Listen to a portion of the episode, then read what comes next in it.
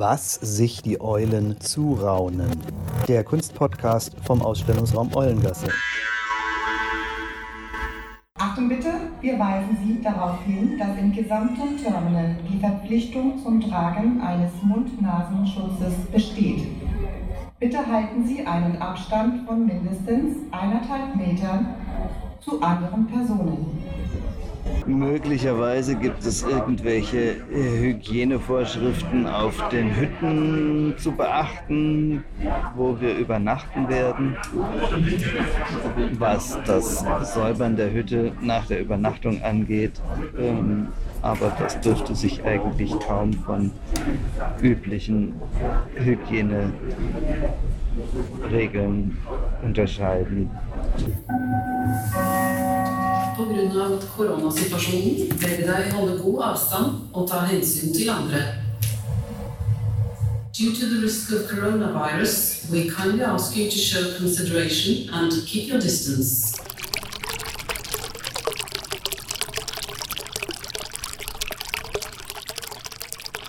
Wanda in Zeiten von Covid-19 in Norwegen. Ja, wir sind ähm, aus einem ähm, Tal mit ähm, Landwirtschaft und Besiedlung und äh, naja, es ist eine, eine Landschaft, die sehr äh, agrarisch dann schon auch geprägt ist mit äh, drumherum liegenden hohen Bergen. Aus diesem aus dieser Zivilisations Punkt sind wir direkt zu Fuß aufgestiegen, den Hang hoch und äh, haben dann so eine Hochebene erreicht und ähm, sind von dieser Hochebene dann weiter zu der ersten Hütte gewandert auf einer Strecke, die einfach von seiner Länge her insgesamt eigentlich für so einen ersten Tag äh, ein bisschen zu lang ist und ähm, auch von den Höhenmetern nicht unanstrengend ist. Das ist immer sehr unterschiedlich, äh, äh, auch abhängig von den eigenen körperlichen Befindlichkeiten. Mir persönlich macht so eine längere Etappe auch so eine Art Gewaltakt am Anfang nicht so viel aus, aber andere sind da anders. Und äh, deswegen hat dem Vladimir das sehr zu schaffen gemacht, zumal er gerne gehabt hätte, diese, diesen Anstieg mit dem Taxi zu machen.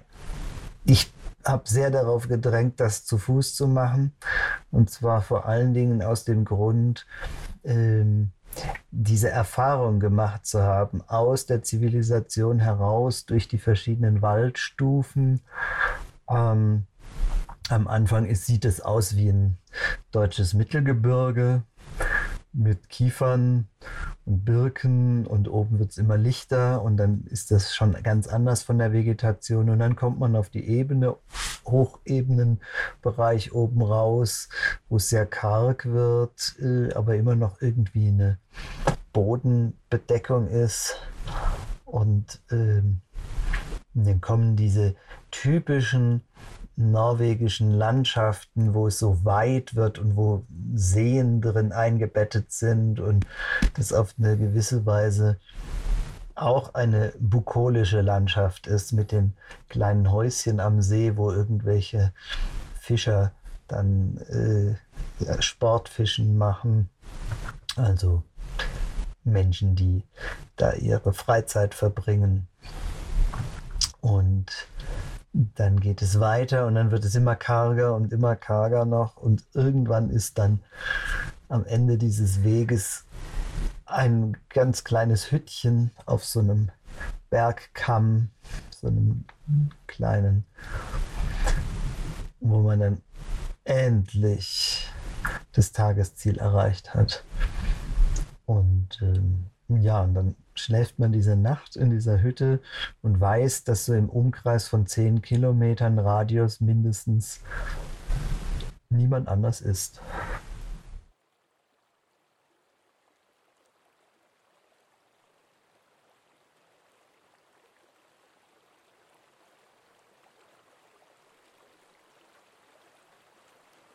Also, wenn du mich fragst, was ich von genau dieser Landschaft hier halte, die ich jetzt vor mir sehe, dann ähm, erstmal vielleicht als Beschreibung, das ist ein Hochtal ähm, mit äh, umgebenden leichten, hügeligen äh, Bergen, aber nur ganz flach.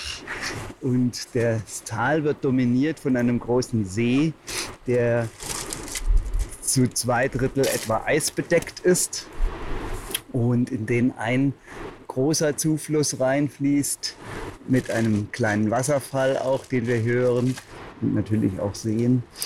Und vor allen Dingen fließen in, diese, in diesen See hinein die Schneefelder, weil es ja vor einigen Tagen und Wochen hier viel geschneit hat.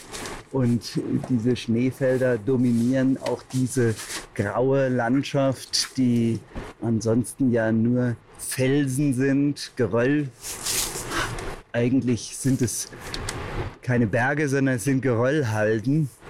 Und dieses geröllige Gestein, äh, welches über die Jahrtausende zu diesen Bröseln geworden ist, äh, werden zu einem großen Teil bedeckt von diesen Schneefeldern, auf denen wir uns hier bewegen. Es ist viel einfacher so zu wandern auf den Schneefeldern als äh, auf diesem Geröll, weil man da von Stein zu Stein hüpfen muss. Und so kommen wir hier auch ganz gut voran. Die Landschaft, so wie wir sie jetzt hier vorfinden, strahlt eine unglaubliche Ruhe aus, die auch vor allen Dingen deswegen noch verstärkt wird, weil der Himmel bedeckt ist. Das heißt, diese Eiswasserfläche, diese weiße Eiswasserfläche hat auch noch einen Spiegel in dieser Wolkendecke, die dadurch belebt ist, dass sie zum Teil dünner ist, zum Teil dicker und die Sonne darüber sich hin und wieder jetzt schon mal ganz vorsichtig zeigt durch helle Flecken. Also eigentlich ist das Ganze ein Gemälde aus Grau und Weiß und, und Hellblau. Also wenn ich mich hier mal kurz einklinken darf, was ich halt auch das Geniale finde an der Landschaft, die hat vor tausend Jahren bestimmt schon genauso ausgeschaut. ja, na. Und die hat vielleicht auch vor tausend Jahren auf die Menschen, die damals irgendwie ähm, durch diese Landschaft gezogen sind, eine ähnliche Wirkung gemacht wie auf uns heute hier. Na gut, wir haben ja inzwischen auch das Backup äh, mit diesen schönen Hütten. Wir haben ja auch auf den vorherigen Hütten äh, auch Bücher vorgefunden über die Gegend. Mein, der Name Rheinheimen, also die Heimat der Rentiere, hier hat es immer schon viele wilde Rentiere gegeben. Und äh, halt unsere Vorvätern vor ein paar tausend Jahren haben natürlich dann auch Jagd gemacht und in dieser Gegend gibt es dann doch auch äh, ganz viele Zeugen davon. Es gibt Fanggruben, es gibt so Unterstände oder Verstecke halt für die Menschen, die halt hier auf Rentier gejagt haben. Das war halt auch ganz wichtige Maßnahme halt, um den eigenen Bauch gefüllt zu bekommen. Ähm, ja, und deswegen der Name auch Rheinheimen. Und die Gegend, so rau und unwirtlich sie erscheint, ist aber auch schon von alter Zeit auch hier immer vom Menschen genutzt worden, weil er halt mhm. hier eben äh, auf Jagd gehen konnte. Wir sammeln? Nee, nicht, nee. hier unten ist weniger Samen. Hier unten, also Samen findet man ja nur in, je weiter nach Norden und je weiter äh, ins Innere des Landes kommt, da waren die Samen verbreitet. Hier sind wir noch bis einschließlich nach Tröndelag hoch. Äh, das war dann schon also norwegisch. Also die Sami kommen dann erst weiter nord nördlich und weiter im Landesinneren.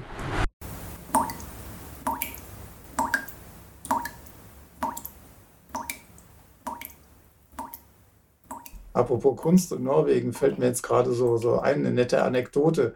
Äh, der, der Edward Grieg, der ist ja dann auch äh, eben nationalromantisch äh, mhm. bewegt, dann auch hier durch die Berge, wo wir sind, oder auch da in Juttenheimen mhm. durch die Gegend gezogen und, und, und dann hat sich da, hat Melodien gesammelt und dann äh, dieses ganz berühmte Jandines Lied von, aus der, aus der Per Günzwied, das hat er äh, von, von der Sängerin da im, im Jotunheim-Gebiet, die hat das irgendwie, hat das halt vor sich hingenommen. Und der Krieg, der hat sich dann ein Blatt Papier geschnappt und äh, als Tisch hat er sozusagen den Rücken von der Kuh genommen und hat diese Me Melodie dann hingekritzelt, die da gesungen hat und hat sie in der Pergünsuite dann, dann hergenommen. Ja, Wandern ähm, als ähm, Art von Freizeitbeschäftigung ist, glaube ich, tatsächlich etwas, was äh, bereits im 18. Jahrhundert äh, in der Gesellschaft sich so verankert hat, als bestimmte Kreise irgendwie sozusagen Zeit hatten für, für so etwas und, ähm, und wo es, wo es darum ging, irgendwie sozusagen auf Naturschönheiten irgendwie sich denen zu widmen. Das meine ich, hat tatsächlich, also in der Zeit der Romantik ist das irgendwie so äh, gekommen. Weil, naja, also äh, Goethe war da einer der ersten tatsächlich, mhm. die auch sowas gemacht haben und Reiten und Schwimmen und sonst was. Und äh,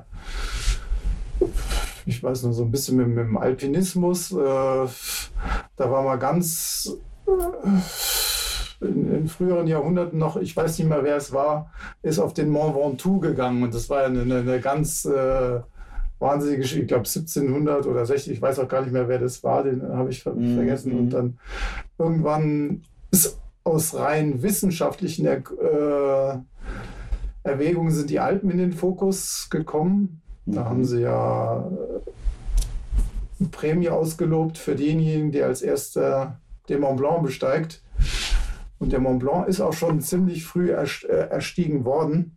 Aber das waren dann auch wirklich wissenschaftliche Expeditionen. Die hatten da alle ihre Barometer und sonst was dabei. Und dass man nur also zum Spaß oder zu Gaudi auf die Berge geht, das waren tatsächlich irgendwann dann so im 19. Jahrhundert irgendwelche englischen Lords, die das genau. halt empfunden haben. Also zweite Hälfte des 19. Jahrhunderts waren halt vor allem die Alpen, Uh, the Playground of Europe uh, haben die das genannt. Und uh, das war ja so, Matterhorn war zum Beispiel so 1865 oder sowas, Erstersteigung und einer der letzten. Also da ist es da losgegangen und ein bisschen später und die Alpen waren dann auch ziemlich abgegrast, haben sie halt ähm, auch Norwegen entdeckt. Und das war dann sozusagen The Northern Playground. Mhm. Und da waren auch diverse Engländer, haben sich da hervorgetan. Da, also hier zum Beispiel dieses äh, Hüringane, was wir vor ein paar Tagen gesehen haben, da hat sich, glaube ich, ein gewisser Slingsby dann hervorgetan. Die sind halt auch hierher und haben dann äh, versucht, dann lokale Führer anzuheuern, die schon so ein bisschen an die Berge ran gut bringen konnten und haben dann auf irgendwelchen Almen genächtigt und dann eben versucht, dann das letzte Stück dann da selber hochzuklettern und so. Das war tatsächlich ja. erst. Äh, aber das hat dann auch ziemlich schnell breitere Kreise gezogen, auch in der Bevölkerung. Eben aber, die Alpenvereine sowohl. Aber das ist ja genau der, der Punkt, weil ähm, die, diese von diesem Alpinismus, von dem du jetzt vor allen Dingen gesprochen hast, das ging, da ging es ja sozusagen um Rekorde und zwar in dem Sinne Gipfel-Erstersteigungen von Bergen zu ja. machen. Und das ist ja äh, das ist ja Sport, das ist auch Klettern, das hat auch viel mit Seilsicherung möglicherweise auch schon damals zu tun gehabt, äh, weil es natürlich eben absturzgefährdete Sachen waren. Ähm, die haben aber, wie du ja auch schon gesagt gesagt hast, ja ähm, erfahrene lokale erfahrene äh, Menschen zu Hilfe gezogen.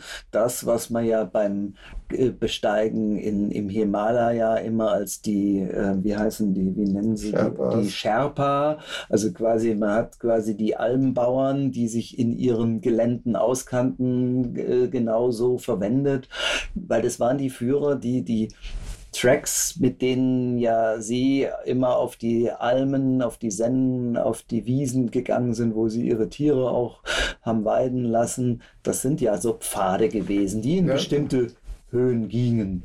Na gut, es, es, gab aber auch selbst hier alte Handelswegen. Zum Beispiel jetzt, wo ja. wir heute mit dem Bus runtergekommen sind, das ist dieser Strünswegen. Das war halt eine alte Verbindung halt vom Gutbrandstal rüber an den Fjord. Ja, ja. Klar. Und so hat es auch äh, hier in Norwegen auch schon von alter Zeit äh, so diese Kommunikationsrouten gegeben genau. und da kommt genau. man auch schon ganz gut auch an die Berge da Aber wir sprechen auch zu, zu, zum Teil zu, über zwei Disziplinen, die wir ein bisschen mischen, miteinander vermischen. Die, ein Wanderer und der Bergsteiger. Das ist schon verschiedenes. Ja, und ich war gerade dabei, da hat mich ja halt, halt ja. gerade unterbrochen. Das war halt erst diese Elite, die dann nur geklettert ist.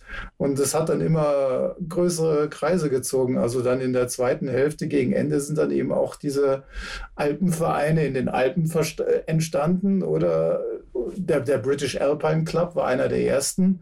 Und sogar noch vor dem deutschen oder österreichischen Alpenverein oder zumindest vor dem deutschen auf jeden Fall ist hier noch in Norwegen zum Beispiel der Norske Turistforening gegründet worden um das halt einem möglichst breiten Publikum zu erschließen und eben nicht nur die, halt die ganz extremen Kletterer, sondern überhaupt die Bergwelt mhm. zugänglicher mhm. zu machen. Oder das stand uns zum Beispiel in Schweden, war auch äh, ziemlich bald gegründet, eben der Svenska Turistverening, die hatten halt als Motto Kenn dit Län, also kenn dein Land, lerne dein Land kennen. Ja, und das hat aber wiederum etwas, um den Bezug zur Kunst wieder äh, nochmal herzustellen, damit zu tun. Da, da steckt einerseits so ein Nationalgedanke dahinter, der im 19. Jahrhundert äh, ganz, ganz das prägende Element des 19. Jahrhunderts war, die Nationenbildung. Dann was in der Kunst eben passierte äh, durch die Romantik, äh, die, das war ein, die Entdeckung der Natur. Die Entdeckung der Natur als ein, auch ein Ziel der, der Betrachtung. Ja, und, und das, das idealisierte Landleben. Richtig, das idealisierte Landleben, ganz genau. Und das, das meinte man dann in diesen Regionen der Natur zu entdecken, die man so nicht kennt und ja. die äh, man sich so erschließen muss. Und klar, wir, wenn wir nach Deutschland denken, dann haben wir ja vorwiegend, äh, was, was Bergiges angeht, Mittelgebirge. Und äh, auch da gibt es eben genau dieses idealisierte Landleben schon. Und da gab es damals eben schon, damals gab es natürlich auch Wege durch diesen Forst, durch diese Wiesengeschichten und äh, da begann eigentlich dieses für diese breitere Bevölkerung, äh, dieses ähm, Wandern. Mhm. Ne? Oder, also, oder ist das eine, eine Wiederbelebung der Wander? Weil der Wander kommt von weit weg, oder? Der, der Habitus Wander, die Menschen Wander. Ja, das waren früher ja auch. Also der, der, früher haben ja auch viele ausgelernte Gesellen, die sind ja erstmal auf Wanderschaft gegangen, haben die Welt kennengelernt und bei anderen Leuten gelernt. Und ja, ja, ja. Und auch die Verbindung mit der Natur auch, gab es mhm. auch immer vor äh, in andere äh, Epoche der Menschheit, oder? Und auch diese Wander in Verbindung. Na, also wenn, dann war das ja höchstens wirklich nur eine, eine Sache für die gelangweilte Elite, halt wie, wie für so englische Lords, äh, die 99,9 Prozent der Bevölkerung, die hatten genug damit zu tun, zu überleben ja. und äh, das tägliche Brot ranzuschaffen und die mhm. Mäuler zu stopfen mhm. und äh, waren vielleicht bei irgendwelchen Fürsten noch in so, so halb Frondiensten mehr oder weniger ja. tätig. Also die, die haben ja gar nicht äh, daran denken können, äh, also wenn ich noch, jetzt fällt mir ganz spontan Schiller ein, der, der vor, vor dem eigenen Landesfürsten irgendwie fliehen mussten und so. Die Leute waren ja damals derart unfrei, das kann man sich ja heute ja gar nicht mehr vorstellen. Es ist ja auch so, ähm, äh, äh es ging ja bei dieser ähm, elitären Bevölkerung darum, die hatte ja Zeit. Ja. Die hatte Zeit, hat die hat sich gelangweilt, die, die musste, die hat Aufgabe, alle möglichen, die hatte alle möglichen sportlichen Aktivitäten gemacht, Golf, bababa und so weiter, Cricket und ich möchte nicht wissen, was für alle für eigenartigen Sportarten, ähm, um sich die Zeit zu vertreiben. So. Und ähm, da gehörte irgendwann, war sozusagen dieser Alpinismus dann eben eine neue Herausforderung. Tatsächlich hat die industrielle oder die zweite industrielle Revolution im 19. Jahrhundert ähm, dazu geführt, dass äh, die große ähm, äh, Wandlung in der Gesellschaft möglich war, weg von diesem äh, sehr landwirtschaftlich geprägt zu einem industriell geprägten äh, Bevölkerung, die dann geregelte Arbeitszeiten hatte und das erste Mal Urlaub hatte. So. Und auf einmal hatten wir eine Gesellschaft, die ähm, zu größten Teilen aus ein Menschenbestand, die in solchen ganz geregelten Arbeitsverhältnissen war, ähm, wo, es, wo es Urlaub gab und dann musste dieser Urlaub irgendwie erfüllt werden. So, heutzutage fahren dann viele nach Malle und sonst wie und tatsächlich ist gegen Ende des 19. Jahrhunderts, Anfang des 20. Jahrhunderts das erste Mal sozusagen Massentourismus da gewesen. Und da gibt es ganz viele Destinations für. Und eine dieser sind diese äh, bereits ja entstandenen Netzwerke, von denen du gesprochen hattest, Dietmar, mit den ähm, äh, also Alpenvereinen. Inwiefern, inwiefern das schon Massentourismus ist, das war dann vielleicht eher so nach dem Zweiten Weltkrieg, so mit VW Käfer, wo man dann über die Alpen mal gefahren ist und so. Da vorher war das alles noch sehr, sehr regional. Die sind ja teilweise noch okay. in der Zwischenkriegszeit äh, von teilweise von München mit, mit, dem Fahrrad in die Alpen gegangen, haben da irgendwie selbst ein Hermann Buhl, der ist ja, hat ja seine Erstbesteigung zum Beispiel bei der Badile, wo er durch die Badile-Wand alleine als Erste gekraxelt ist. Da hat er noch in Innsbruck äh, gerackert bis Freitag, ist dann mit dem Radl das ganze Engadin hoch bis über den Maloja-Pass und dann hoch auf die Hütte hat er die Erstersteigung gemacht, mhm. ist wieder runter ins Tal, auf sich sein Radl gehockt und ist wieder zurück. Und auf dem Rückweg ist er dann irgendwie dann mal eingepennt. Das war dann in der Nähe von Langdeck und ist er mit seinem Radl in den Inn reingefahren. Ups, da war auf einmal wieder wach. Also so Urlaub machen.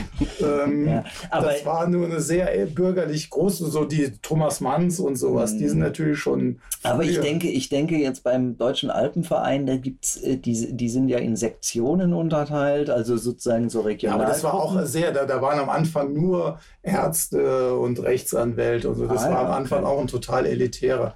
Ah, ja. Früher, weil ich, weil ich, dem 20. Jahrhundert, da waren dann auch so Arbeitervereine, genau. die, die wollten die kopieren, die wollten oh, auch so sein.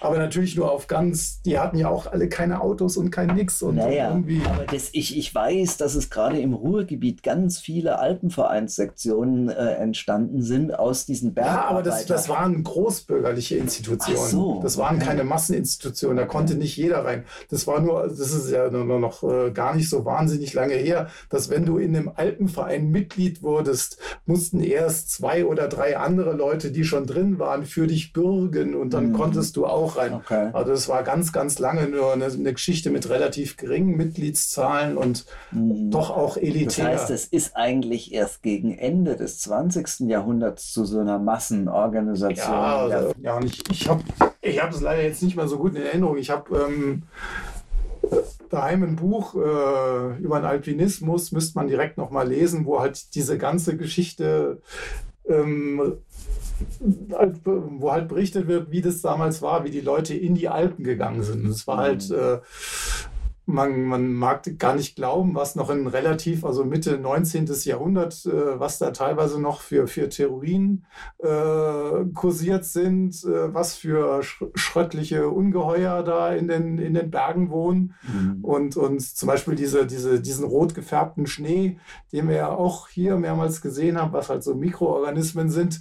Äh, da waren die Leute, ja, das ist alles Drachenblut und sonst was. Und, und ein, ein nicht unerheblicher Teil der Leute haben das da auch geglaubt.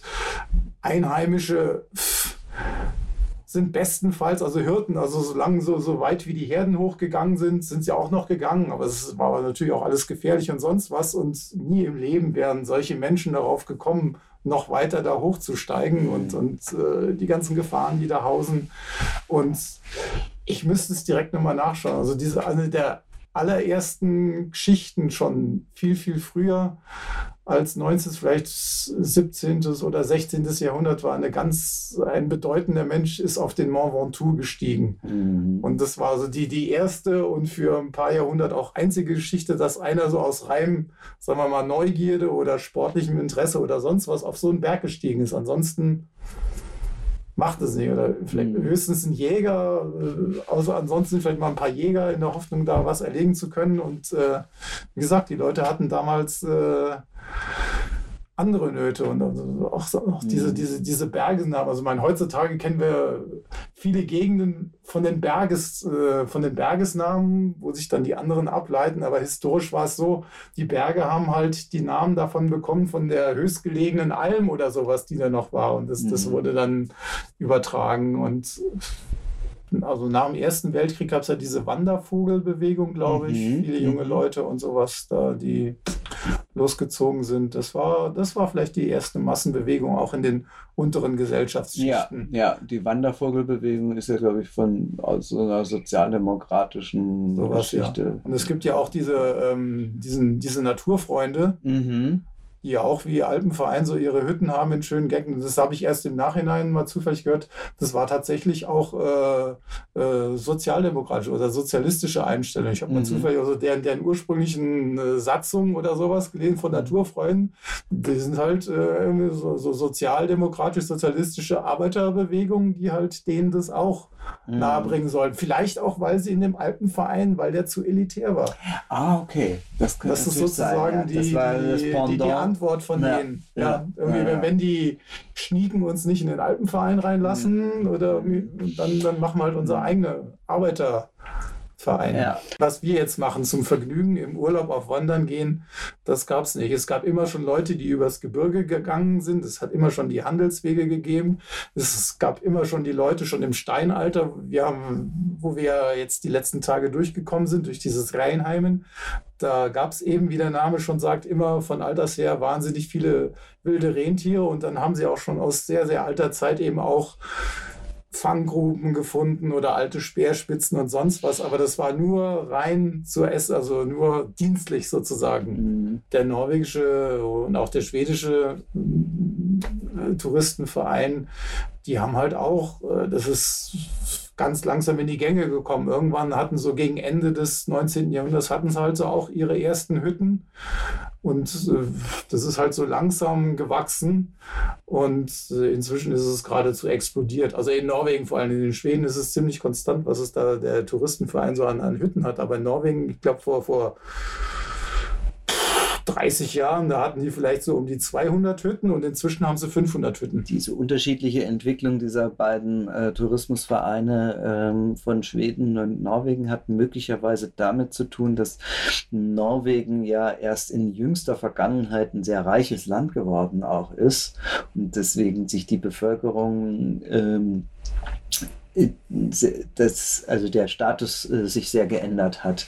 Norwegen hatte in den 70er Jahren diese ganzen Öl- und Gasfelder im, im, im äh, vorgelagerten Meer entdeckt und hatte da Zugriff drauf und seit den 80er, Mitte der 80er Jahre fördern die das und seitdem ist es ein Land, dem es wirtschaftlich so gut geht wie keinem anderen auf der Welt. Na gut, ich. aber den, Also- den Schweden ging es ja auch schon viel früher gut. Äh, waren ja immer der große Bruder im Vergleich zu den Norwegen, aber trotzdem Ja. haben sie nicht mehr Hütten.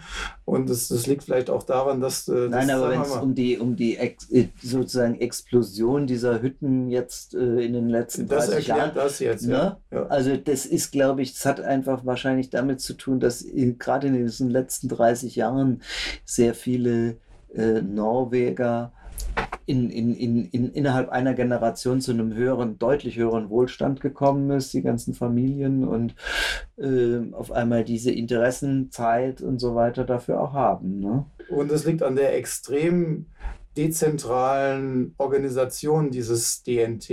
Es Mhm. hat ja auch, äh, es ist noch gar nicht so lange her, dass es wirklich alle Regionen wirklich unter diesem Dach äh, organisatorisch zusammengefasst ist. Okay. Was Äh, bedeutet genau DNT? der Norske Turistforening, der norwegische Touristenverein. Und da gibt es wahnsinnig viele lokale Sektionen und jede einzelne dieser Sektionen setzt natürlich ihren Stolz da rein, auch ihre eigene Hütte zu haben.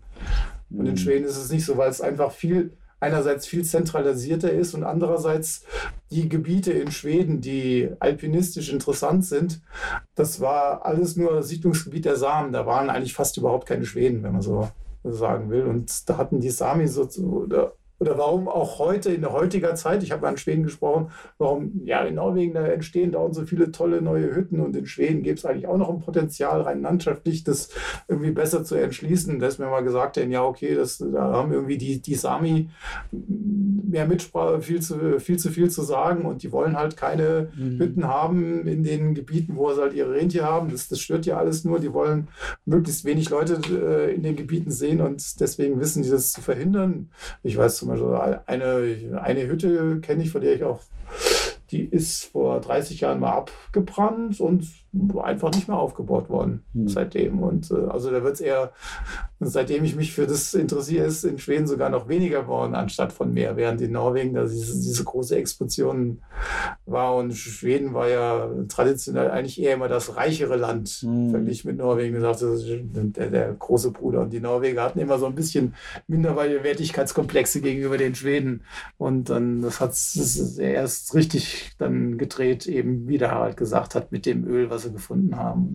also wenn ich an die Verbindung zwischen ähm, der, der, dem Wandern und der bildenden Kunst denke, dann denke ich an zwei bestimmte Aspekte jeweils.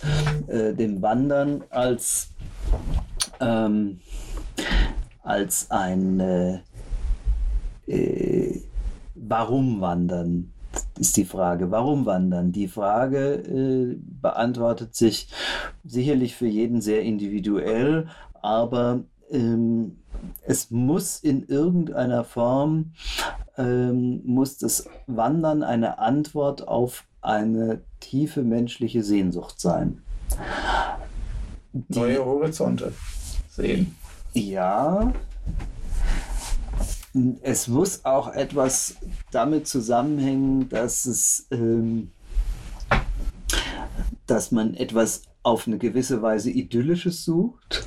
Das Idyll als Topos weiß nicht, ob jetzt zum Beispiel Amundsen und Scott bei der Eroberung des Südpols, das ist jetzt nicht die große. Ja, das Höhle, ist oder? mehr dieses Thema der, der, der Forschungsgeschichte, ähm, des äh, möglicherweise dieses Alpinismus, was wir vorhin mal diskutiert haben. Nee, ich denke jetzt, das Wandern ähm, in dem stärker von dem Romantismus herkommenden äh, Gedanken. Also wenn wir vorhin von Goethe gesprochen haben und auch vielleicht von, ähm, wenn man an Schubert denkt und äh, die ganze ähm, idyllisch verklärende ähm, Romantismus von da, dann hat Wandern eine Funktion der Befriedigung von einer Sehnsucht.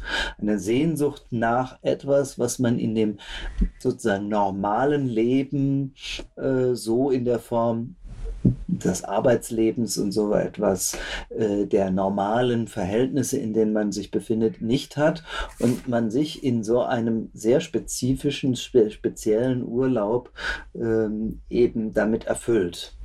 So, wenn das Idyll des Topos ist, dann ist für mich die Parallele in der bildenden Kunst ähm, die, die, die Abbildung der Landschaft durch vor, vorwiegend ähm, Plenärzeichnung oder Malerei, Aquarell, also alles äh, Techniken, die ähm, sich sehr schnell verwirklichen lassen, wo man mit wenigen Strichen oder mit wenigen Farbklecksen auf ein Papier ähm, einen, einen Eindruck wiedergeben kann, also wo ähm, das man auch dabei haben kann, also eine, eine kleine Staffelei, so ein Handding und ein Block Papier, ähm, Zeichengeräte. Nicht nur, nicht nur. Eine, eine bedeutende Teil der, der romantischen Malerei ist es nicht nur eine einfach Tracks, sind richtig große wir Maler. Wir sind ja bei unserer Wanderung, äh, bei diesem Alm-Erlebnisweg, sind wir bei dem einen Stellen am Taubensee vorbeigekommen. Mhm. Das war nicht nur mal hingekleckst,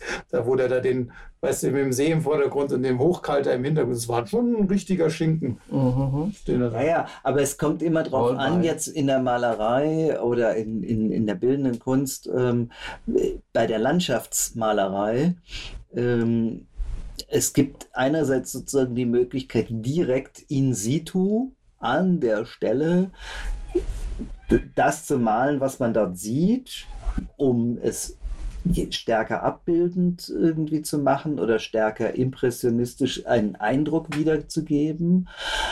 Ähm, also da hat wirklich die, die, die Kunstgeschichte ja auch ganz unterschiedliche äh, äh, Phasen, Epoche, eben, Epochen ja. gehabt. Mhm. Ähm, und heutzutage kann man sich dem alles bedienen. Ne? Ähm, das andere ist sozusagen, sich erstmal, so, wenn man so will, ein in Anführungszeichen fotografische Skizze davon zu machen, um dann im Atelier das wiederum auszuarbeiten, äh, in, und mit Vorstellungen zu füllen und auch mit Techniken zu machen, die eben nicht in der Landschaft herzustellen sind, indem ich eine Ölmalerei draus mache. Das kann man einfach draußen in der Natur so nicht herstellen. Ne? Da braucht es viele Arbeitsgänge, stundenlange Bearbeitung. Und ja, so und heutzutage jeder Mensch ist ein Fotograf und dann man fotografiert viel und manchmal man nimmt die zwei, drei beste Fotos und zieht groß, ganz groß und hängt in seine Wohnzimmer als, mm. als Kunstwerk sozusagen mm. von dieser Landschaft, bringt diese Landschaft wieder zurück nach Hause mm. und hängt da zu Hause. Ja. Also wenn wir natürlich jetzt auf äh, äh, Fotografie als künstlerisches Medium äh, eingehen wollen, dann gibt es natürlich noch sehr viel zu sagen, weil ähm, Fotografie eben nur fälschlicherweise als Abbildung der Realität begriffen wird. Im Gegenteil, es ist äh, immer nur ein sehr schlechter Ausschnitt oder Abbildung der Realität, sondern dient wenn wir jetzt zum Beispiel als Gruppe eine, eine Wanderung machen und wir fotografieren und weil wir alle Speichermedien der Welt haben, äh, nicht mehr äh, 36 äh, Bilder, um ein Diafilm vollzukriegen wie früher, sondern eben gleich Hunderte oder gar Tausende von Bildern, dann sind das immer nur Erinnerungen, die wir da sozusagen oder äh, Erinnerungshilfen äh, die wir da haben. Aber das ein oder andere dieser, dieser Bilder, die wir machen, kann als künstlerische Fotografie äh, eine gelungene Arbeit sein oder zu einer werden. Äh, je nachdem, wie man auch Fotografie begreift. Entweder die Fotografie als das sozusagen einzig richtige an der richtigen Stelle fotografierte mit dem richtigen Licht äh, der Schuss oder man bearbeitet das dann wieder künstlerisch in welcher Technik auch immer, durch Übermalung, durch ähm, Überzeichnung, durch ähm, digitale Bearbeitung, wie auch immer, kann eine Fotografie äh, nochmal zu einem ganz eigenen künstlerischen Werk werden. Da ich ein total unkünstlerischer Mensch bin, weiß ich dazu leider überhaupt nichts zu sagen. Wie gesagt, als, als Laie denke ich bei Kunst immer an ein Museum oder sonst was oder an dem, an das, was man sich so im Gemeinen als Künstler vorstellt. Und äh, da habe ich persönlich jetzt überhaupt keinen Bezug zu sehen zu dem, was, was wir hier so in den Bergen veranstalten. Naja, also du, du, du, machst häufig Filme und du packst immer Musik. Wie wählst du deine Musik zu deinen Filmen? Musik, die mir gefällt und die ich äh, meine, die dazu passt. Ja, genau. Und diese meine, was dazu passt, ist, was mich interessiert. Wie meinst also du, jetzt, es könnte durchaus sein, dass zum Beispiel für dieses Film, bei dem Filmchen für diese Tour ähm, hatte ich schon ein paar Kandidaten, aber es könnte durchaus sein, dass es ein langsamer Satz wird aus dem Konzert für Hardanger Fiedel vom Get Wait. Und das ist ja ein norwegischer Komponist und ich finde, und die Musik passt dann auch einfach zur Landschaft und äh, zur Landschaft und für die Tour, die wir gemacht haben ja. heute. Warum? Und, und auch, ja, Gefühl. Vom Gefühl her. Das ist ja, das ist die Stimmung, ja. Eine Stimmung, die du meinst. Mhm. Oder die ich dann auch, äh, ich meine, als äh, wenn man sowas macht, dann ist man natürlich wie, wie Gottvater. Und man kann ja natürlich dann auch äh, beim Betrachter dann sozusagen die eigene Meinung aufstülpen. Ein anderer wird es wahrscheinlich ganz anders aufziehen. Der macht dann irgendwelche aggressiven E-Gitarren-Riffs und zieht es total actionmäßig und sonst was aus. Also durch, dadurch, durch die Musik, die man auswählt, ähm, suggeriert man natürlich dem Betrachter was und suggeriert man eine bestimmte Stimmung. Weil es ist ja auch bei, bei, bei jeder oder bei, bei jedem egal ob es jetzt ein Regisseur von einem Filmchen ist oder Autor von einem Buch oder sonst was, der spielt halt auf der Klaviatur derjenigen, die das halt konsumieren. Mhm. Ob das jetzt ein Buch ist oder ein Film oder ein sonst was oder, oder ein Gemälde, das einen gewissen Ausdruck hat. Das hat ja alles unausweichlich äh, eine gewisse Atmosphäre, denen sich auch die allermeisten Leute denen dann auch nicht entziehen können. Mhm. Ob das jetzt ein, ein, langsamer Satz von einem Violinkonzert ist oder ob das jetzt so Hardrock-Dinger ist, mhm. das bringt dich automatisch in eine ja. gewisse Stimmung rein und, und äh, gibt in eine Richtung. Die, die meisten Leute, die das dann auch betrachten, folgen. Ja, also das ist ja äh, etwas, wo, wo Musik eine Sonderstellung in den Künsten eben hat, weil es sofort die Emotionen anspricht, äh, wie es keine bildende Kunst tun kann. Ja, nochmal zu dem Thema Flow zu kommen oder Musik. Also das Musik ist dann, äh, wenn ich konkret auf Tour bin, auf Tour bin, höre ich eigentlich überhaupt keine Musik. Im, ja, habe ich keine Musik im, im Ohr, da habe ich die, die Naturgeräusche. Und um in so einen Flow zu kommen, da ist bei mir dann weniger äh, Musik das Thema. Es ist dann eher äh, der, der Atem, der eigene Atem. Und das vor allem dann auch im Winter, wenn die, die Landschaft so, so eingeebnet ist durch den Schnee, ohne dass, dass man da, wo man wirklich auch einen konstanten Schritt gehen kann. Äh, das, also der Flow, der kommt bei mir dann eher mit eben Achten auf den Atem, mhm. wie man und Achten auf den ganzen Körper. Also das ist eher so, so, so jetzt genau auf den Körper hören, welches, was ist das Tempo, das jetzt genau dosiert ist, dass es einerseits schon ein bisschen zügig ist, dass man vorankommt, aber andererseits immer noch so, dass man entspannt ist. Klar, äh, aber es, emotional ist es eben ja, vielleicht noch Approach. Dichtung. Also da denke ich dann auch zu jetzt äh, gerade ganz spontan Eichendorf, so Eichendorf-Gedichte. Der hat halt irgendwas so, so, so mit rauschender Waldeseinsamkeit und äh, fernes Posthorn und sonst und mit ein paar Wörtern kreiert er auch eine Stimmung, der man sich eigentlich kaum entziehen kann. Ja, aber du bist, äh, das dann musst du sozusagen in der ähm, in dieser Welt irgendwo der Sprache und des, des Poetischen äh, vom Wort herrschend sein. Bei Musik brauchst du das sozusagen am wenigsten. Am wenigsten, genau. Mhm. Und ähm, Bilder oder Film ist natürlich auch etwas, was eben sehr Mensch ist ein Augenmensch. direkt ansprechend ja. ist. Und deswegen haben, ähm, hat gerade Film auch in den letzten Jahren eben eine unglaubliche Bedeutung noch bekommen, viel stärker als früher. Ähm, und jetzt tust du aber etwas machen, was du jetzt erstmal nicht als künstlerische Arbeit begreifst, ähm, nämlich aus Foto und kleinen Filmschnipseln, die du auf solchen Touren selber aufnimmst, daraus einen Tourbericht machen, nämlich einen Film, der ohne gesprochenes Wort auskommt. Also nur eigentlich ähm, so eine Art äh, etwas aufwendigere Diaschau, ne, wenn man so möchte. Mhm. Aber das und dann tust du da eben eine entsprechende Musik drunter legen, mhm von der du meinst, sie passt jetzt von der Stimmung her und so weiter. Das allein ist eigentlich schon eine künstlerische Arbeit. Okay, wenn man ist ein Ausdruck, ist ein kurzes Ausdruck. Wenn man, das, wenn man den Begriff so weit fasst, dann ja, okay, ja, dann, ja. dann kann man dem zustimmen. Weil du, Wie heißt dein Kanal? Das ist, äh, das muss jetzt nicht auf dieses iPod. okay. Ich bin eigentlich nicht auf der Jagd nach Abonnenten. aber, aber, Nein, aber, es ist, aber was, ich, was ich sagen will, ist, du ähm, triffst aus den vielen Bildern, die du relativ unabhängig mhm. von solchen Vorüberlegungen machst, eine bestimmte Auswahl. Die Art, die Auswahl zu treffen, die Art, das sozusagen anzuordnen, ähm,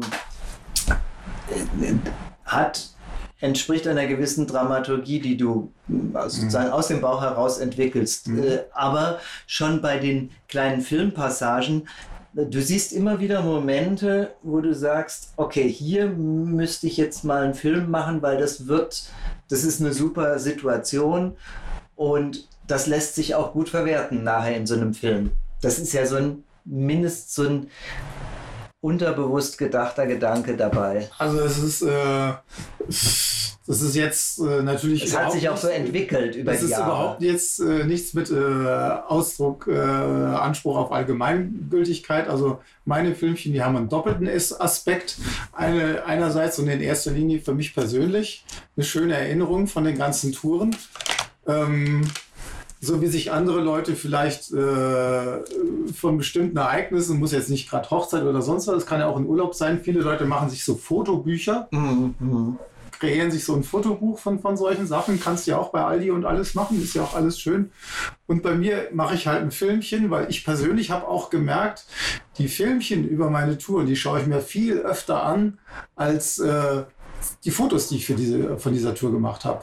Das ist Erfahrung Nummer eins, also Aspekt Nummer Ist ein eins. Erinnerungsstück für dich selber, persönlich. Einerseits für mich persönlich äh, das Souvenir von dieser Tour und andererseits dann auch der Aspekt, äh, das anderen Interessierten sozusagen zur Verfügung zu stellen. Das zu teilen, weil mein persönliche, ähm, ich bin ja auch totaler YouTube-Fan und ich habe auch Touren gemacht in Ecken Skandinaviens, wo nur ganz wenige Informationen zu haben sind oder generell Bergtouren für, für Sachen, wo nur wenig zu haben sind, äh, Informationen verfügbar sind.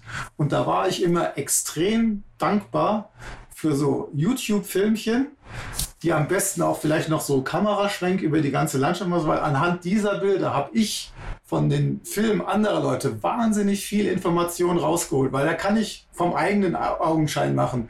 Oder bei, bei Touren in den Alpen, wenn ich irgendwie einen 3000er machen will und der größere Kletterer bin ich nicht. Und dann sehe ich Aufnahmen von der äh, YouTube-Filmchen von dieser Tour und dann anhand, anhand der Bilder kann ich für mich persönlich einschätzen, ob das was jetzt für mich ist oder nicht. Mhm. Und das also für mich persönlich mh, zwei Aspekte. Einer in erster Linie und hauptsächlich für, für mich selber eine schöne Erinnerung davon zu haben und dann andere, andererseits auch den Leuten des Interessierten zur Verfügung zu stellen. Ja. Ähm, also ich, wie gesagt, also meine, meine Filme sind ja wirklich echt, äh, da gibt es ja Leute, die, die betreiben dann also, also einen, einen technischen Aufwand, also von der Brillanz der Bilder und alles super geschnitten und super Musik unterlegt. Also da, da bin ich mir schon äh, absolut bewusst, dass meine Filme nicht erste Liga sind. Aber bei meiner Tour, die ich jetzt vor elf Jahren gemacht habe, das Filmchen ist jetzt, glaube ich, auch schon über 900 Mal aufgerufen worden. Und das ist für meine Film, äh, Filmchen verdammt viel. Ja. Und es liegt daran, dass es über eine Ecke entstanden ist, wo sich kaum Leute verlaufen, dem im finnisch-norwegisches Grenzgebiet, totale Pampa. Und es gibt ganz viele Leute, die das interessiert und die für jedes bisschen Information dankbar sind, dass sie über diese Region kriegen. Und wenn ich mit dem Ding auch äh, anscheinend äh, vielen Leuten da auch, äh, die das eben angeklickt haben, dann auch Informationen optisch zur Verfügung stelle, die sie dann für sich selber auswerten können, dann ist es auch noch ein netter Nebenaspekt. Aber es ist im Grunde genommen dann eigentlich nichts anderes, äh, was, was die Kommunikation angeht, also der Kommunikations, äh, kommunikative Aspekt, den du gerade geschildert hast, als das, was man eigentlich macht, wenn man auf solchen Touren, die ja eben in, äh, in einer sehr, sehr, sehr leblosen Landschaft häufig sind, man begegnet ja nur ganz wenigen Menschen. Und häufig ist es ja eigentlich so, dass man den wenigen Menschen, denen man da begegnet, dass man die nicht nur grüßt, sondern zum Beispiel auch, weil sie einem entgegenkommen, fragt, wie war denn die Wegstrecke? Wo kommst du her? Kommst du von der Hütte, wo wir hinwollen? Wie war denn die Wegstrecke? Gab es da irgendwelche Hindernisse und so weiter? Weil man sich darüber austauschen will, um zu erfahren, ob es da irgendwelche solche, solche Probleme gibt, weil es eben Ja. häufig Flusspassagen gibt ohne Brücken und so weiter. Und, ähm, und da ist man dann sehr froh, wenn diese Informationen kommen, ja, da, das ist eine schwierige Sache, da müsste man dann 50 Meter runtergehen und dann gibt es eine gescheite Wartstelle und so. Da ist man total dankbar für solche. Wir hatten es ja auch bei Infos. diesem einen Fluss hinter der Twerrauhütte, der so mächtig rauschend da aussah und wo wir uns gefragt haben, hey, kommen wir da überhaupt dann morgen da gut rüber? Und wo uns da dieses ältere Ehepaar dann schon Ja. Informationen geben konnte. Na. Und so ist es eigentlich mit deinen äh, Filmen in YouTube ganz genauso. Die dienen auch anderen Leuten zur Informationen ja. über eine Ecke Ja. zur Verfügung stellen, über die man kaum was findet. Und das Ja. mache ich dann auch gerne. Und gleichzeitig sind auch nicht äh, nur Informationsvideos, die haben eine Stimmung Mhm. Äh, also, also ich die, gesagt, durch die Musik, durch den Wald, der, der bildet. Mhm. Und du, du hast, wie du jetzt gesagt hast, du hast eine bestimmte Musik für diese äh, äh Wanderung jetzt gedacht, weil die Stimmung stimmt mhm. für dich. Und das ist, äh, ist mehr als Informationsfilm, ja. äh, aber ist eine persönliche. Nee, äh, eine die Wahl der Musik äh, fällt ja ganz eindeutig in die Kategorie, also für mein eigenes Pläsier, nicht mhm. Informationsbereitstellung für andere. Das ist mhm. klar. Und jemand, der Informationen darüber will, der muss halt die Kröte aufschlucken. Ich persönlich habe ja während dem Wandern äh, üblicherweise immer Musik im Kopf. Also das ist etwas, was sich so einstellt äh, in den meditativen ähm, Schrittbewegungen. Ähm, Habe ich das auch schon in früher Jugend gehabt. Und erstaunlicherweise war es diesmal bei dieser Wanderung äh, so wenig wie nie, ähm, dass ich irgendwelche Musik dafür im Kopf hatte. Ähm, das fand ich auch erstaunlich. Also ich habe das auch für mich so während der Tour bemerkt und reflektiert, dass das irgendwie wenig ist. Und ähm, ähm ja, die, die Musiken, die ich so im, selber im Kopf habe, die dienen mir irgendwie dazu, ähm, ja, in diesem Flow irgendwie zu sein beim Wandern.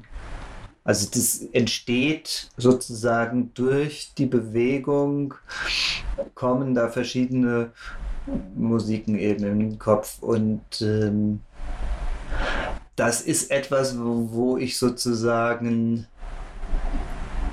auch dem dieser Landschaft und dieser Bewegung irgendwie einen Ausdruck verleihe. Was hat ersetzt die Musik dieses Mal? Hast du was daran gedacht? Das weiß ich nämlich nicht.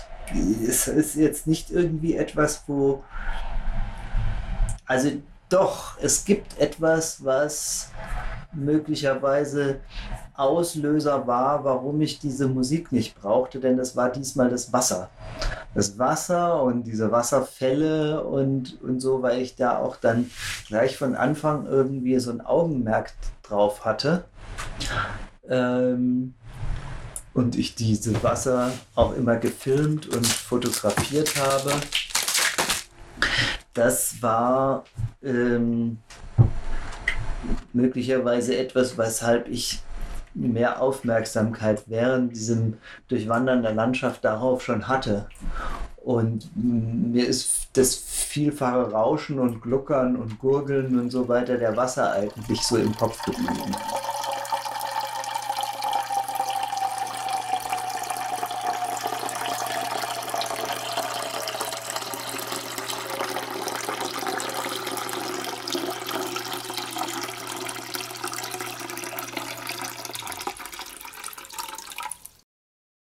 Hängt von der Art der Hütte ab und wie die ausgestattet ist. Normalerweise auf DNT-Hütten hier oder Alpenvereinshütten oder auch in schwedischen Hütten, da langt einfach, also was da haben muss, ist halt so ein Inlet. Das ist Pflicht. Und ansonsten Essen bekommt man zu kaufen. Der eine braucht unbedingt seinen Kaffee in der Früh und beim anderen ist es irgendwas anderes. Der mag halt vielleicht gerne seinen, irgendwie so einen kleinen Whisky am Abend trinken oder sowas. Das ist alles ganz individuell verschieden. Beste ist für so eine Tour äh, guten Trainings, allgemeinen Trainingszustand äh, und äh, wenig pingelig sein im Gebirge, wenn es mal kalt ist oder nass ist oder sonst was. Und ansonsten ist es eigentlich ziemlich egal. Also ich glaube, ähm, weil es ja unterschiedliche Hütten gibt, äh, wie du schon gesagt hast, bediente Hütten und bediente Hütten, muss man das eben davon eigentlich abhängig machen, äh, was man sozusagen da alles mitnehmen muss. Was eigentlich unverzichtbar ist, ist, dass man sich über seinen äh, wie du es genannt hast, Trainingszustand, also über sein, seine Wandermöglichkeiten im Klaren ist. Und das klappt das geht nur dann, wenn man das mit Tagestouren und Begleitern, die sozusagen alpine Erfahrung haben, um das dann hinterher auch einschätzen zu können, ähm, ausprobiert hat, ähm, wo man eine entsprechende Tour gemacht hat und sich dann eben danach prüft, wie habe ich das durchgestanden, wie viel Energiereserven sind denn sozusagen noch drin, denn die braucht man nämlich äh, tatsächlich weil wie das Wetter zum Beispiel umschlagen kann und das Wandern bei einem Starkregen, der einfach dann kommt, wo es auf einmal 10, 15 Grad kälter ist, ist eine ganz andere Energieanstrengung als äh, bei blau-weißem Wetter mit mittleren Temperaturen. Ne? Dadurch, dass er sowieso eigentlich immer auf die Berge rauf und runter geht, ist er eigentlich in einem Dauertraining für genau das. Ja. Und das dann trotzdem mal irgendwie etwas. Ja, gut, eben, da, da, hatte ich vielleicht auch eine Phase, dann, das war so früher und dann war ich, äh, im Winter gehe ich ja doch, solange es irgendwie geht, gehe ich langlaufen. Mhm. Und dann war ich auch in Schweden und äh, dann war vielleicht auch, und wenn ich gehe, dann vielleicht gerade mal Dötzenkopf oder wenn dann nur so kleinere Sachen und dann war ich vielleicht mal ein bisschen aus dem Training raus. Ja, ne? genau. Merkst du, wenn du außer Trainer bist, etwas anderes in deinem Körper? Also, was bedeutet außer Trainer? Eine Woche nicht? Äh, Berggehen, also größere Bergtouren, 1000 Höhenmeter hoch und runter, was im Sommer und Herbst und so immer Standard ist. Mal vielleicht auch sogar im Schnitt 2000 Höhenmeter die Woche rauf und runter. Und im Winter, weil ich ja so gerne langlaufe, äh, meine sportliche Aktivität ist dann erst Langlaufen. Wenn es irgendwie geht und dann fahre ich auch mal ein Stück mit dem Auto, mhm. überwinde meine Abneigung gegen das Autofahren und äh, wenn halt andere Muskeln beansprucht, mhm. nicht die vom Berg hoch und Berg runter gehen. Dann habe ich vielleicht mal tatsächlich über einen Monat am Stück nichts Größeres am Berg gemacht, war beim Langlaufen und dann war ich zwei Wochen in Schweden und, ja. dann und da kriegst danach, du Muskelkater. Muskelkater. Nee, diese, diese äh, Schmerzen in der Achillessehne, was der Harald gesagt hat. Das mhm. hatte ich dieses Frühjahr mhm. das erste Mal etwas, was ähm, das Unangenehmste und auch Gefährlichste eigentlich an so einer Tour ist, dass man keine adäquate Kleidung dabei hat, weil das. Ja, da gibt es ja die schönen Tabellen, also äh, was man, minus 3 Grad und, und äh, Wind mit 20 Meter pro Sekunde oder was ist gefühlt minus 30 und das ist halt schon ganz schön frisch. Ja, kann man das auch sagen. Genau. Ja, ja, ja, und ähm, und eben Reserven in der Bekleidung haben oder ja. bei solchen Touren dann auch Reserven in der Zeitplanung, also extra Tage. Ja, ja.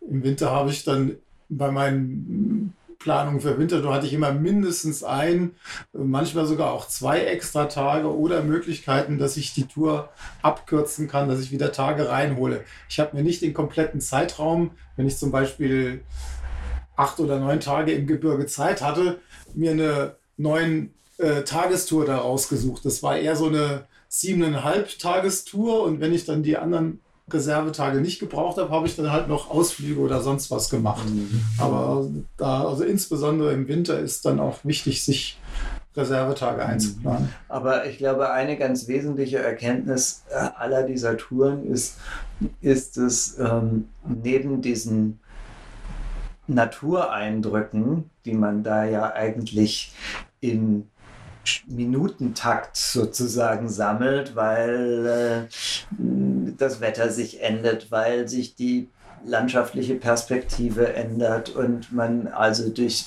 x verschiedene Zonen, Klimazonen kommt, auch an einem Tag, möglicherweise, je nachdem, was für eine Tagesetappe man hat, ist, dass man eigentlich bei diesen Touren die ganze Zeit Erfahrungen sammelt. Erfahrungen bezüglich der eigenen Leistungsfähigkeit einer solchen Wandertour ähm, und aber auch, der, auch dann der spezifischen Erfahrungen, ähm, welche Kleidung für welches Wettersituation jetzt adäquat ist, sodass man mit diesen Erfahrungen bei der nächsten Tour ähm, sich besser darauf vorbereiten kann, auch Handgriffe während einer Tour, was, wie ziehe ich etwas aus von diesem Zwiebel?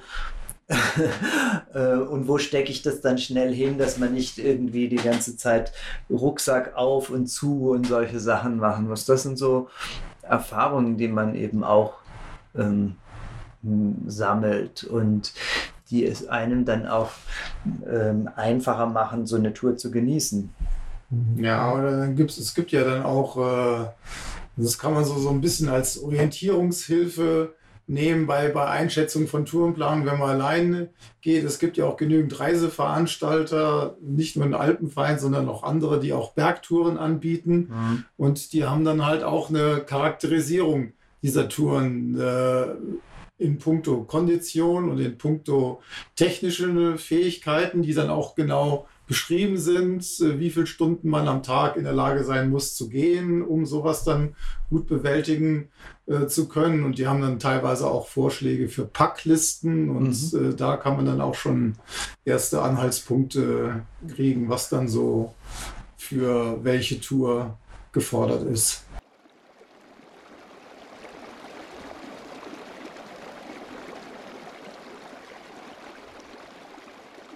Also spätestens, wo ich äh, den Rucksack geschultert habe und losgegangen bin, war Corona weg. Ein bisschen war es schon weg in Oslo am Flughafen, weil die Leute dann auf einmal alle nicht mehr mit Mundschutz rumgerannt sind, mhm. was sie im Flieger und in Deutschland alle noch getan haben. Und jetzt haben wir ja eh bis auf das eine Paar bei der Etappe 1 auch keinen mehr gesehen was einen irgendwie an Corona erinnern könnte. Und nö, also Corona ist jetzt gerade weg. Habe ich heute noch keinen einzigen Gedanken dran verschwendet. Naja, ich bin auch ähm, glücklich, dass diese Einreisebestimmungen von Norwegen so Mitte Juli so beschlossen worden sind, sonst wäre diese Reise wohl nicht möglich gewesen, zumal wir diese Flugtickets im Januar gebucht hatten, also vor Corona also bevor Corona in Europa irgendwie eingeschlagen war sozusagen. Also in den, in den Medien und in, äh, in der Gesundheitsvorsorge. Tatsächlich hat mich Corona auch bisher nur ganz geringfügig eingeschränkt, sowohl bei meiner Arbeit nicht ähm, und somit in meinem eigentlich täglichen Leben zwischen zu Hause und Arbeiten ähm, oder auch zu den Baustellen, zu denen ich fahre, da ist das auch ähm, in dem Sinne keine Einschränkung gewesen. Ich habe nur an wenigen Arbeitsbesprechungen teilnehmen müssen, wo äh, andere Personen dabei waren, äh, wo eine Situation war, dass man dafür eine Maske tragen musste.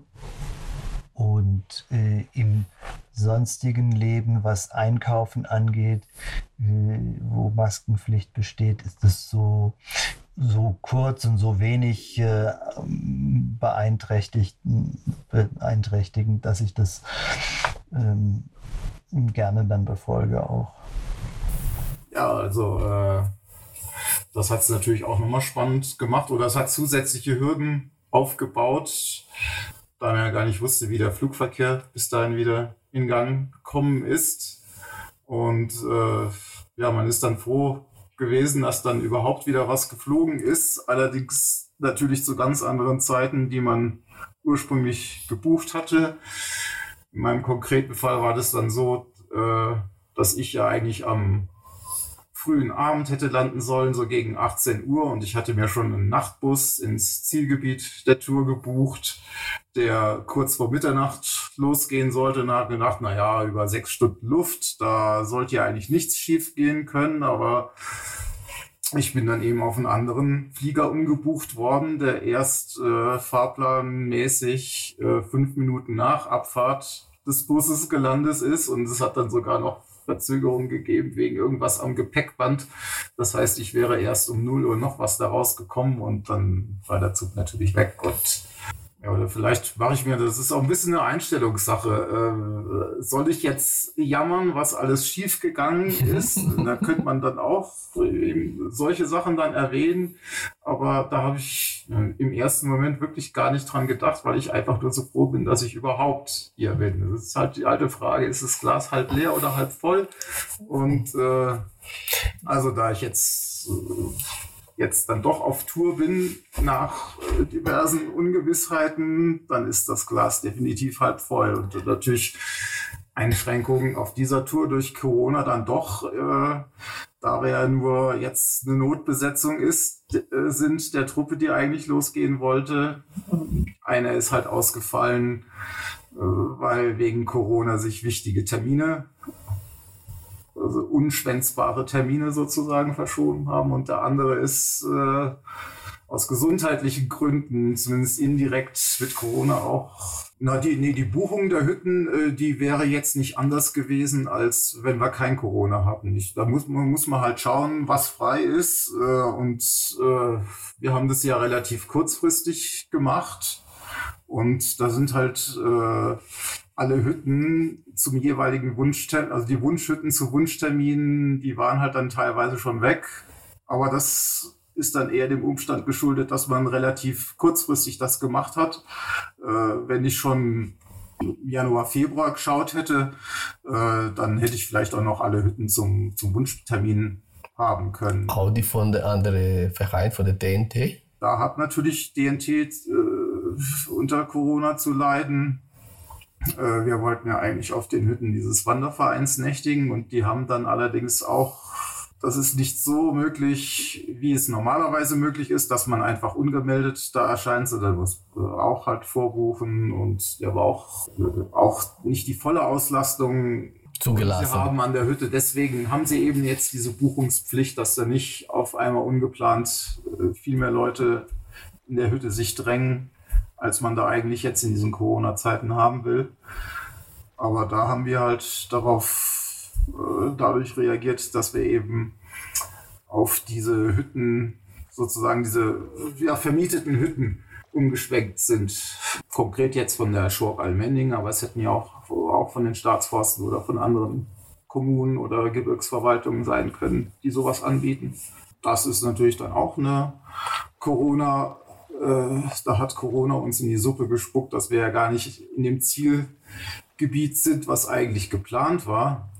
Aber da hätte selbst vielleicht ohne Corona das äh, Wetter uns in die Suppe gespuckt, dass wir vielleicht doch hätten umplanen müssen, äh, weil nämlich dieses Stölsheim-Gebiet, wo wir ursprünglich hin wollten, sehr niederschlagsreich, auch im Winter und relativ hoch gelegen ist, wo es klassischerweise heißt, ja, Mitte, vor Mitte Juli sollte man eigentlich nicht gehen.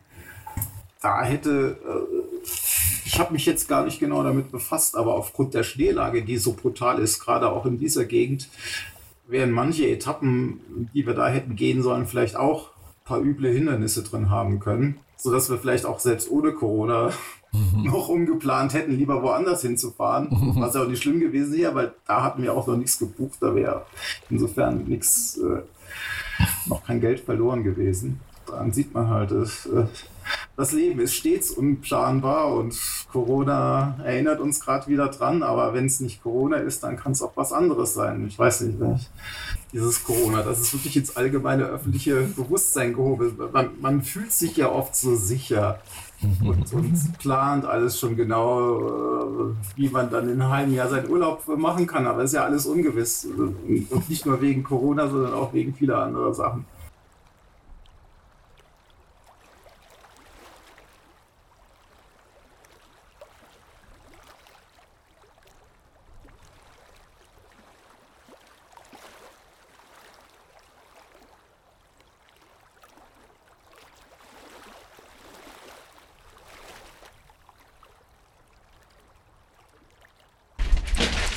Juken, das ist scheint. Ach, das ist die, die, die Lokalzeitung mhm. fürs Otterdalen. Genau. Mhm. Da sind wir vorhin vorbeigegangen. Ja. Genau, dann war das die genau. Hauptzentrale von der Zeitung.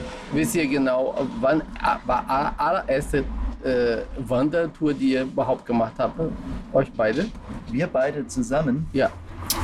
Also alleine oder mit den Eltern? Nee, war, beide zusammen, meine ich. Also, also ganz das war mit 16. In den, nee, mit 17, da waren wir 17 in der Schweiz. Mit ja. 16 haben wir die Radtour gemacht. Ja.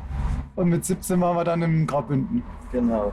Aber so eine richtige Wandertour sozusagen. Von Ort zu Ort und Hütte Genau. zu Hütte. Genau, das war, das war im Unterengadin. Oberengadin. O Oberengadin, ja. Und ja, ja. Mit Auch, Übernacht dann und auch alles. mit Molenz. Ja, eben auf, in, in Dörfern haben wir uns so Zimmer geholt und, oder auf Alpenvereinshütten. Und wie seid ihr dazu gekommen, das zu machen? Ja, weil wir hatten eine Landkarte von der Gegend und wollten in die Berge. Mhm. Hatten wir diese Hütten damals vorher gebucht gehabt oder sind wir Glaub einfach dahin? nicht. Wir sind einfach dahin. Wir sind dahin, ne? Ja. Und auch die, die Orte, äh, in den Orten haben uns halt einfach was gesucht. Genau. Ja. Ja. Wie lange seid ihr, kennt ihr euch schon? Seit wir vielleicht, also seit wir mindestens, äh, da war ich vier, vielleicht auch schon früher. Ja. Ja. Weil da haben wir bei Neuwied gewohnt und da kannten wir uns schon. Und mit vier bin ich ins Rheinland gegangen. Also es muss vorher gewesen sein. Und ihr habt immer Kontakt gehabt oder habt ihr Ja, also über die Eltern halt. Genau, genau. Aber was irgendwie so die erste gemeinsame Wandertour war, die sozusagen ohne Eltern in Anführungszeichen war, war, als ich mit dir und deinen Eltern mitgereist bin in das Naturfreundehaus nach Zermatt. Da Okay. waren wir in Zermatt, in diesem Naturfreundehaus. Und ich meine, wenn ich das sogar richtig weiß, 14 und 15 sowas. sowas gewesen. Und, ähm, und ich kann mich an relativ wenig erinnern, aber als eins der ersten Touren, Da war auch ziemlich Schnee noch. richtig. Und zwar war es irgendwie so, wir sind angekommen, irgendwie bei, bei Regen sind wir da angekommen unten im Tal und, und entweder am, direkt am nächsten Tag oder am übernächsten Tag, als dann irgendwie die Sonne rauskam und dieser, dann sind wir ins Findelntal hinten rein. Ja, Da ist so ein See und dann sind wir irgendwie, da haben wir gespurt. ja, ja. Also wir ja. Da die kann ich mich noch an, an Dias erinnern. Ja, ja.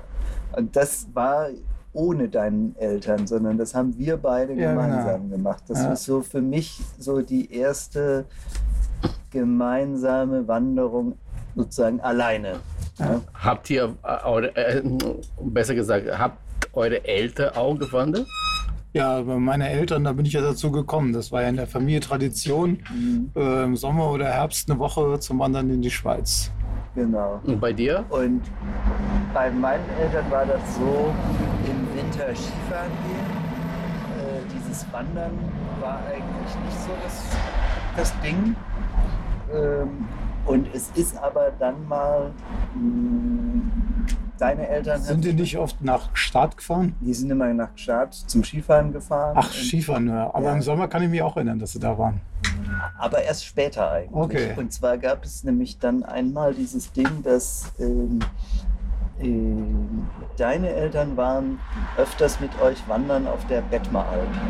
Waren wir auch zwei, dreimal, ja. Genau. Äh, Riederalp war das, aber das ist ja gleich, gleiche und, Ecke. Und, und wir waren, und durch die Erzählungen haben meine Eltern dann einen ähm, Sommerwanderurlaub auf der Bettmeralp dann gemacht. So Mhm. war das genau. Und weiß gar nicht, ob ihr in dem Sommer auch da gewesen ich seid. ich erinnern. glaube nicht, weil ich kann mich nicht an irgendwie so ein Zusammentreffen erinnern, aber wir waren eben dort und mein Bruder war klein und wir haben eine Mordswanderung gemacht um so einen Berg rum, Ägishorn wahrscheinlich. ähm, wo man auf der Rückseite dann äh, den ganzen Aletsch-Gletscher schauen konnte. So war es Ägishorn.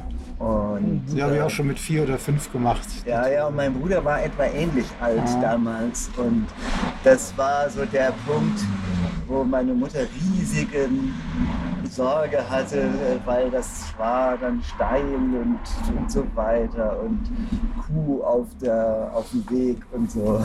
Und nach meiner Erfahrung, besonders dieses Mal, äh, habe ich bestimmte Erlebnis äh, bewusster äh, als das erste Mal, die ich gewandert habe vor zwei Jahren. Zum Beispiel. Zum Beispiel, ähm, wenn man äh, dieses Ziel hat, diese Hütte zu treffen, was bringt man mit? Und wenn man das, dieses Ziel verlässt, verlässt, was lässt man da?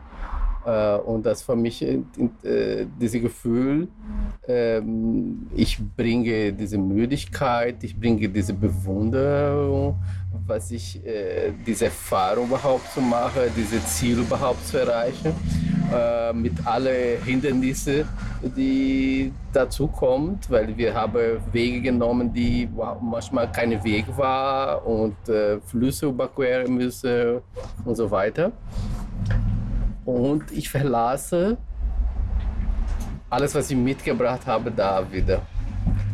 Und weil der nächste Ziel äh, zieht mich weiter. Immer nur Blick nach vorne, nicht nach hinten. Genau. Und was ist für dich das? Was bedeutet für dich diese? Was ist dein Gefühl mit dieser Wanderung? Also natürlich die unstillbare Gier des Menschen nach immer neuen Eindrücken. Mhm. Und äh, die Augen wollen sehen, die Nase will riechen, der Gaumen will schmecken, der Körper will äh, betätigt werden. Und ja, das ist halt äh, insbesondere für mich halt Alpen und Skandinavien. Das ist der perfekte Abenteuerspielplatz, wo man sich da äh, austoben kann bisschen körperliche Herausforderung, bisschen die Herausforderung, wenn man weglos unterwegs ist, da sich durchzunavigieren. Äh, ja, und dann, wenn man es geschafft hat, dann die Freude darüber, dass man es geschafft hat. Und was ist, was ist Skandinavien? Äh, was ist der Unterschied für dich von Skandinavien von anderen Orten, wo du wanderst? Also ähm, Skandinavien ist äh, viel, viel weniger ähm, touristisch, ähm, obwohl es erschlossen ist und das alles auch Tourismus ist. Ähm, aber es ist äh, eben kein Massentourismus in dem Sinne, wie man Wandern inzwischen in den Alpen erleben kann. Ähm, von den Wandererfahrungen, die ich so in den Alpen hatte, auch mit Hüttenübernachtungen, auch in den letzten Jahren. Ähm, da muss man sich in den Alpen schon etwas die, die abgelegeneren äh, Sachen aussuchen, um nicht eben ähm, in solche riesigen äh, Hütten eben zu kommen. Und hier äh, in Norwegen sind die Hütten klein und jetzt gerade bei unserer letzten Tour sind es also Mini-Hütten eben mit vier Bettmöglichkeiten. Also wirklich, äh, da kann gar kein Gefühl von Massentourismus aufkommen. Ich bin ja auf Norwegen gekommen. Äh, Alpen kannte ich ja eben schon von Kindesbein auf und das fand ich auch immer schön.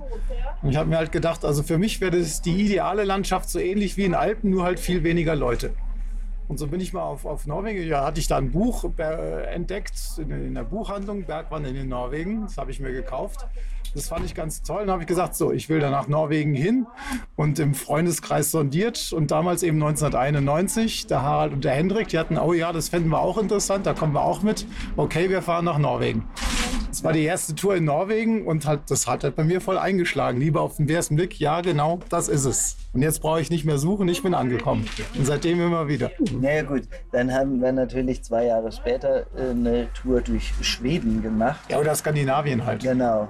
Also das ist ja so ähnlich. Obwohl ich muss sagen, für Schweden, es gibt ja viele Schweden-Fans, aber äh, die sollen jetzt bitte mal weghören.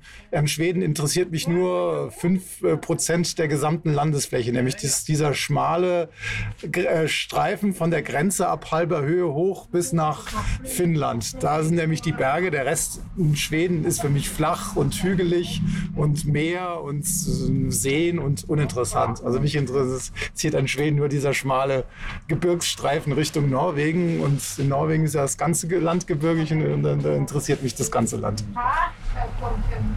Ja, das ist so ein bisschen wie Schweiz und Österreich. Ne? Also in der Schweiz hat man eigentlich einen großen Teil eben dieses Alpengebiet, während in Österreich gibt es eben auch das andere, so wie es in Schweden das andere eben auch gibt, ähm, was auch so sicherlich seine Reize hat. Bestimmt, also, ja. Aber für jenigen, der auf sowas steht, der lässt halt die Berge weg und der ist halt lieber an seiner irgendwie Hütte am See, im bestenfalls hügeligen und ist da auch glücklich und kann angeln und sonst was und mit dem Bötchen fahren und ja.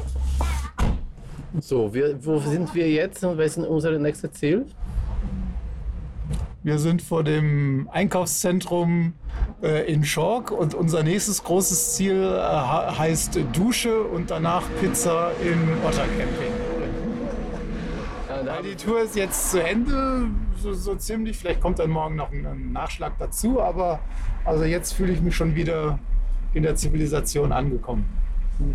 Nachdem wir jetzt also die letzte Nacht im Gebirge hinter uns hatten. Und wir warten jetzt auf dem Bus. Ist nicht Bismo? Heißt hier nicht Bismo? Äh, ja. Die Gemeinde, wo wir sind, heißt Schork, äh, nach der Kirche, die hier die Hauptkirche in der Umgebung ist. Und der Hauptort dieser Gemeinde Schork ist Bismo. Okay. Der, der ist ja auch äh, überhaupt nicht zu vergleichen mit äh, äh, deutschen Verhältnissen zum Beispiel. Also die, die Gemeinden sind ja teilweise so groß, je weiter man nach Nordnorwegen kommt oder auch Nordschweden, äh, desto, desto krasser wird das. Da fällt mir jetzt gerade ein, wir waren mal in Schweden, das war auf der Tour 1993. Ähm, da haben wir mal in so einer Radschutzhütte lag eine Informationsbroschüre aus über die Gegend. Dann gesagt, ja, also wir sind hier in der Gemeinde, ich glaube, das war Arvidsjaure, nee, Ajeplock war es, glaube ich. Die Gemeinde Ajeplock hat eine Fläche so groß wie Belgien und vielleicht 5000 Einwohner. Also so als Größenvergleich. war es damals 1991, vielleicht haben sie inzwischen ein paar mehr, aber das sind so die Größenordnungen in etwa. Mhm. Und jetzt in dieser Zeit der Corona, was bringt ihr besonders aus dieser zehntägige Wanderung nach Hause mit? Nichts Besonderes. Das Bergwandern so schön wie immer ist und äh, in diese Corona-Welt werden wir dann wieder zurückkehren, von der man hier auch nichts merkt. Also ähm, kein Mundschutz in Supermärkten oder öffentlichen Verkehrsmitteln oder sonst was. Und daran wird man sich dann wieder gewöhnen müssen, sobald man in Flughafen Oslo in den Lufthansa-Flieger steigt. Da müssen jetzt Dankbarkeit, dass man das trotz Corona hat realisieren können und Ungewissheit, wann das nächste Mal äh, wann es das nächste Mal wieder möglich ist, weil die Zahlen entwickeln sich ja ungut und Norwegen hat sehr strenge Einreisekriterien. Ich glaube, jetzt in der Zwischenzeit haben diese generell für jeden, der aus dem Ausland kommt, wird am Flughafen ein Corona-Test durchgeführt. Nicht nur für solche aus irgendwelchen Risikogebieten und ja. Der Mann, der jetzt gerade hier dabei war, hat gesagt, dass in dem Gemeinde hier keine einzelne Fall war, oder? Hat, hat weiß ich nicht, ob das stimmt, aber das hat er eben gesagt, ja. Mhm. Und es ist aber auch in Deutschland so, dass viele, viele Kommunen keine Corona-Fälle haben, beziehungsweise ähm, nur eine ganz, ganz geringe Anzahl. Also das ist ja eben genau die, die, das Thema, dass man ähm, eigentlich sehr viel davon sozusagen jetzt immer mitbekommt von Corona, dass einen überall Hygienemaßnahmen empfohlen werden ähm, oder verpflichtend sind ähm, und man sich davor etwas schützt, was so immateriell irgendwie Naja, also für mich ist es durchaus materiell. Also ich wohne ja im Ort mit gut 3000 Einwohnern und äh, von zweien, die kenne ich persönlich, die äh, erkrankt sind. Und äh, es soll sogar einen Todesfall geben, den ich so vom Sehen kannte. Wobei ein bisschen die Frage ist, ja, war das nicht nur eine normale Lungenentzündung oder war es doch Corona? Offiziell in der Statistik wird er, glaube ich, als Corona-Toter geführt. Aber das ist ein, mhm. den ich irgendwie vom Sehen so ein bisschen kannte. Also ganz ungreifbar ist es für mich persönlich dann doch nicht.